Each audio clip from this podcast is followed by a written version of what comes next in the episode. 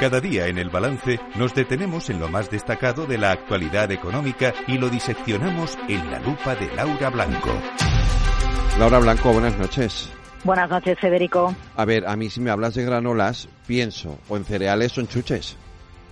Que- bueno, piensas en las galletas. que llevan Claro, eso es, en las O galletas. mi- Miel, algunas llevan nueces. Eso y es. que se inventaron, se diseñaron eh, como alimento especialmente saludable. Sí. Pero no vamos a hablar de las granolas Ah, que no, vale. podrían llevarnos a los agricultores que están protestando. Fíjate tú por dónde, porque hablamos de cereales, hablamos de productos del campo, no hablamos de las granolas porque las rescata Goldman Sachs, Federico. ¿Cómo? ¿A Sí, las galletas? Sí, sí, la bueno, algo parecido, algo vale, parecido. a ver. Mira, estábamos allá por el COVID en el año 2020 cuando acuñó el término. Tú sabes que en el mercado, en los mercados financieros, en bolsa, Sí. gusta mucho, bueno, en economía en general, ¿eh? porque Sí. los PIGs, ¿recuerdas a los Es PIGs? verdad, los PIGs, eh, Portugal, Italia. Grecia, a, a los países del sur de Europa.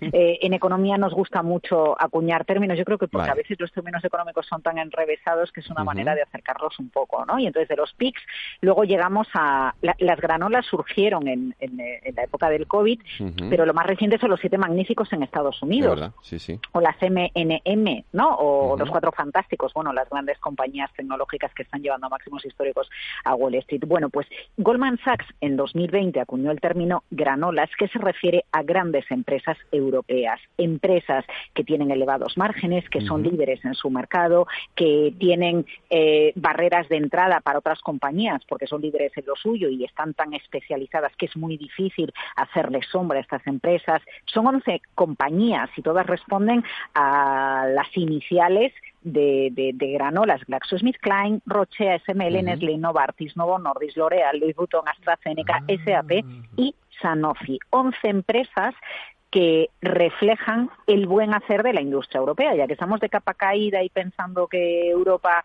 bueno, pues está atravesando un momento débil económicamente, ¿no? Con la guerra, está pasando mucha factura a Alemania, pues las rescata como empresas que, que pueden incorporarse a una cartera. La verdad es que cada una en bolsa lo ha hecho de, de una manera, pero viene a reflejar muy bien en qué es potente Europa, porque en algo somos potentes, en el sector farmacéutico, en algunas empresas tecnológicas como Ujú. ASML líder en lo suyo, como, como SAP en el lujo, en la cosmética, como es el caso de L'Oreal, o en el sector, bueno, te decía el sector farmacéutico, Novo Nordisk, eh, la, la compañía danesa tiene un valor superior al PIB de su país. Es una de esas empresas eh, que, que ha atinado con un eh, fármaco para adelgazar y que no produce efectos secundarios y que está revolucionando el mundo. Fíjate que yo en las granolas he hecho en falta una empresa que efectivamente no tiene tanto poder de mercado porque está muy atomizado. Pero echo de menos a una española, porque si te fijas no había ninguna española entre las granolas. ¿no? Es verdad, no hay ninguna. No hay ninguna. Yo echo menos Inditex. ¿eh? Eh, es verdad que no tiene tanto poder de mercado porque el mercado de la, de la ropa a precio asequible está muy atomizado en muchísimas eh, em- empresas, no tiene dominio, no es como el caso de Louis Vuitton, ¿no? con, con todas las marcas.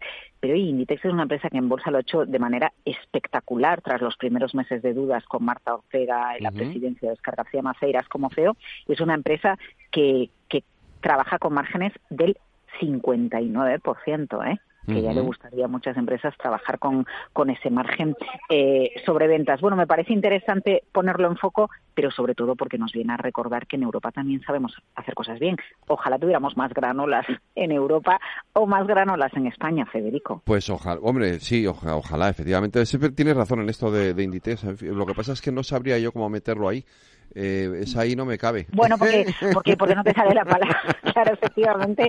Oye, porque, porque no te sale la palabra. Yo Y creo si que a lo me mejor de- tenía que ver con eso.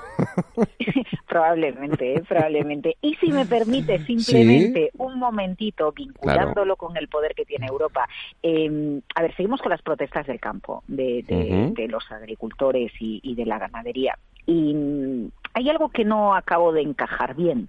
Es el tema, una de las protestas, ya sabemos que hay protestas medioambientales, cláusulas espejo, la política de la PAC y la burocracia. Mira, uno de los asuntos por los que protestan los agricultores es por el cuaderno digital.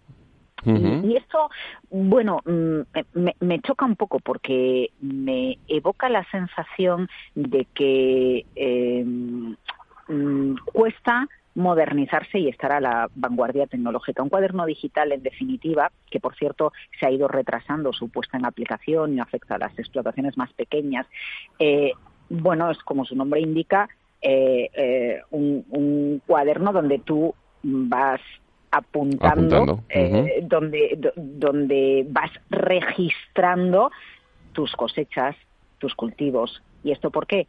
Porque permite más eficiencia en la agricultura, porque permite la toma de decisiones. Cualquiera podría decirnos, no, pero yo me acuerdo, yo me acuerdo, yo me acuerdo porque más que yo que llevo tantos años en esto, nadie se acuerda. Mira, yo Federico recuerdo cuando mi padre me contó, mi padre era vendedor de ferreterías, y, recuerdo cuando una vez me contó, he llegado a un establecimiento regentado por, por chinos, ¿no? las típicas tiendas de, chinos que antes eran todo haciendo, donde también venden productos de ferretería, y me dice, y es que no necesito ir con el catálogo porque lo que me pide el tendero de la tienda es eh, que, en un iPad, de esto te estoy hablando hace 15 años, ¿eh?